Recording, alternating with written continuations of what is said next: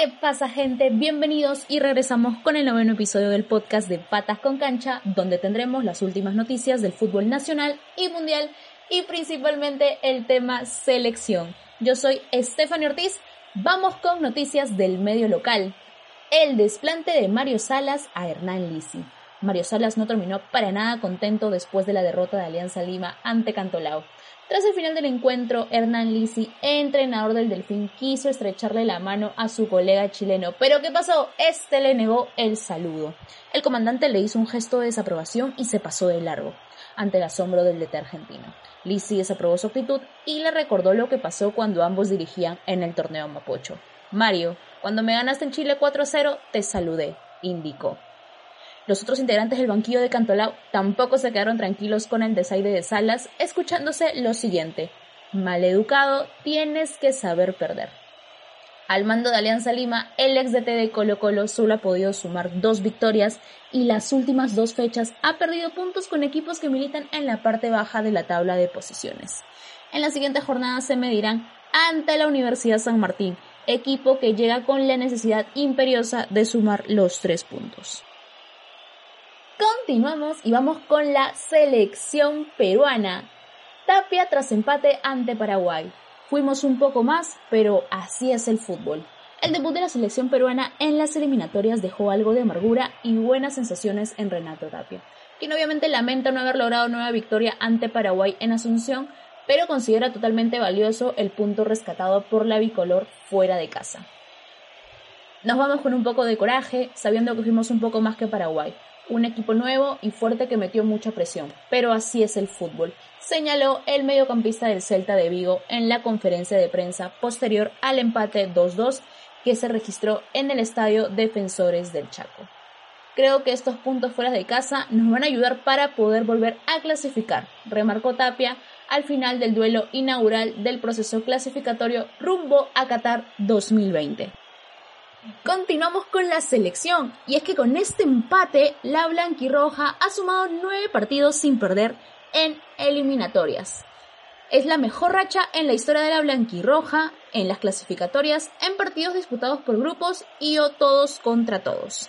Es importante señalar que todos estos encuentros antes mencionados han sido bajo el mando de Ricardo Vareca técnico argentino que recordemos que asumió la dirección de la selección en marzo del 2015 y que ha logrado consolidar un equipo que funciona muy bien. Continuamos con la selección. Vamos a ver qué pasó con la Conmebol que difundió el audio de Pitana con el VAR por la polémica que se realizó entre Zambrano y Almirón. Para muchos la falta de Carlos Zambrano a Miguel Almirón debió ser sancionada con tarjeta roja y no amarilla, como lo hizo el árbitro Néstor Pitana. Dos días después de aquel episodio, la Conmebol dio a conocer cómo se llegó a esa decisión luego del diálogo con los agentes del VAR. Compartimos este material de carácter didáctico que sirve como aclaración y descripción de situaciones relacionadas al fútbol basadas en el protocolo VAR y las reglas de juego señaló la Confederación Sudamericana de Fútbol en una publicación en la que se incluye otras acciones de otros partidos. Yendo a la falta de Carlos Zambrano, de acuerdo a las imágenes, se escucha que el árbitro VAR, el uruguayo Daniel, le pregunta a Pitana qué vio en la cancha. Va la pelota abajo y más que nada no sé si va un golpe directo al rostro, pero se fue un codo a la altura del cuello más o menos. Cuando se le viene el jugador encima, pone el codo. Por eso, para mí, ese golpe lo veo como una amarilla, dice el argentino.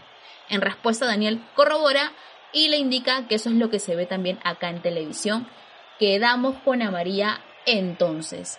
Es ahí en donde Pitana pone punto final al debate y decide continuar el juego. Ya tema cerrado lo de la falta de Zambrano con Almirón y bueno, menos mal que quedó en tarjeta amarilla. Ahora preparándonos para el duelo de mañana, hablemos de los números de Perú versus Brasil en la era de el Tigre Ricardo Vareca. Como recordamos, el día de mañana es el duelo, la segunda fecha de las eliminatorias a Qatar 2022. Y recordemos que Ricardo Vareca no la ha tenido nada fácil en cada uno de los encuentros que ha disputado frente a Brasil, pero aún con dificultades y bajas ha logrado sumar victorias importantes. Vamos a ver cómo le fue a la selección en esta era. Desde la llegada en marzo, Gareca tuvo que lidiar con una seguidilla de malos resultados los cuales pusieron muchas veces en duda su permanencia al mando de la bicolor. Con la Copa América de Chile llegó su primer choque contra Brasil, que se perfiló como favorito. Pero aquel duelo dio la sensación de que era otro Perú, que estuvo muy cerca de quedar empate si no hubiera sido por el gol de Douglas Costa a los 92 del encuentro. No obstante, para el primer choque por las eliminatorias a Rusia 2018, Brasil volvió con todo y aseguró los tres puntos de la jornada con una goleada de 3-0.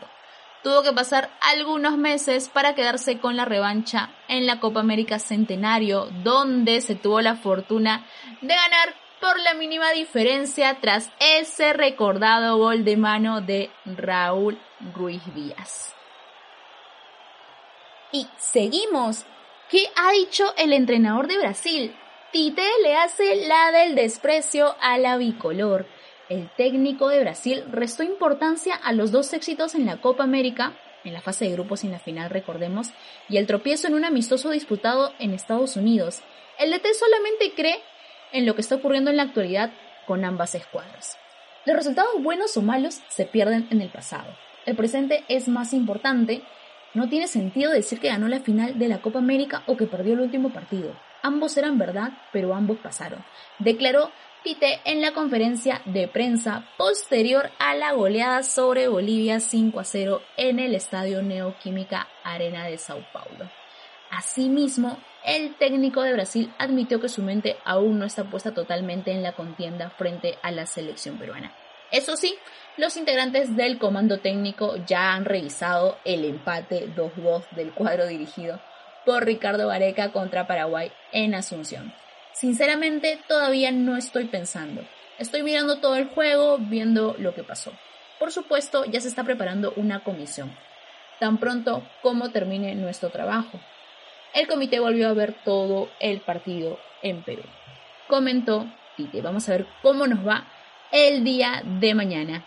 Bueno, eso sería todo de mi parte. Yo soy Stephanie Ortiz. No olviden de seguirnos en nuestra página de Facebook. Ahí en los comentarios pónganos cuál es el resultado que creen que tengamos el día de mañana contra Brasil. También en YouTube estamos como Patas con Cancha. Y no olviden que ahora los podcasts salen todas las semanas. Lávense las manos y arriba Perú. Un abrazo de gol y hasta luego.